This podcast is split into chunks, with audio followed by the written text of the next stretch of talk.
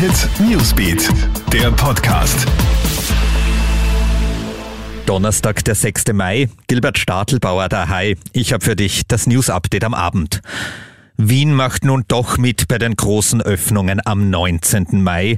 Zuletzt war Bürgermeister Michael Ludwig noch unentschlossen. Heute kündigt er an, dass an diesem Tag auch in Wien Gastronomie, Hotels, Kultur, Sport und auch die Bäder unter strengsten Sicherheitsvorkehrungen wieder aufsperren werden. Für die Schüler startet am 17. Mai der volle Präsenzunterricht.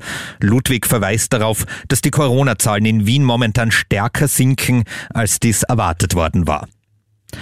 Es muss alles getan werden, um Frauen in Österreich besser vor Gewalttätern zu schützen. Diese Ansage kommt nun einmal mehr von der Politik.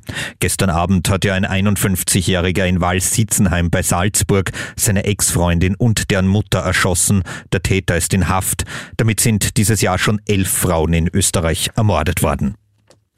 Ungewöhnliche Vorgänge in der Innenpolitik. Anfang März wurde Finanzminister Gernot Blümel vom Verfassungsgerichtshof aufgefordert, dem Ibiza-U-Ausschuss bestimmte Unterlagen vorzulegen. Es geht um Nachrichten zwischen seinem Ministerium und Überchef Thomas Schmidt.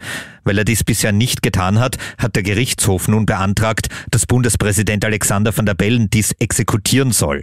Van der Bellen sagt heute, dass Blümel ihm versichert habe, die Unterlagen nun unverzüglich auszuhändigen. Passiert dies nicht, wird wird er dem Wunsch des VfGH nachkommen, kündigt der Bundespräsident an.